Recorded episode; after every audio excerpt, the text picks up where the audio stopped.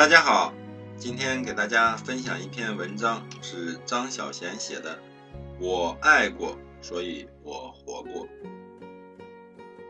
有人说，人没有爱也能活着，那当然了。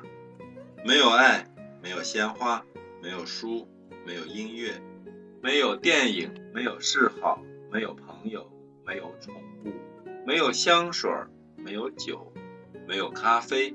没有梦想，没有愿望，没有一两件想得到的东西，没有坏习惯，没有思念和喜欢的人，没有遗憾，甚至没有希望，人还是可以活着的。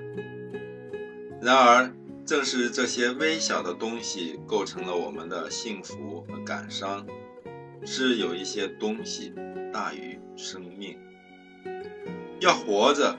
只需要温饱，可是有爱的活着，终究会幸福许多。我们想得到的，我们追逐的，我们喜欢和爱上的东西，不全是好的。我们流过的眼泪，不一定都是值得的。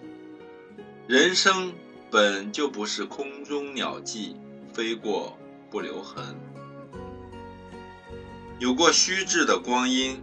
也有很想珍惜的人，有过追寻，也有过堕落，醉过一场，清醒后为人间诸相难过。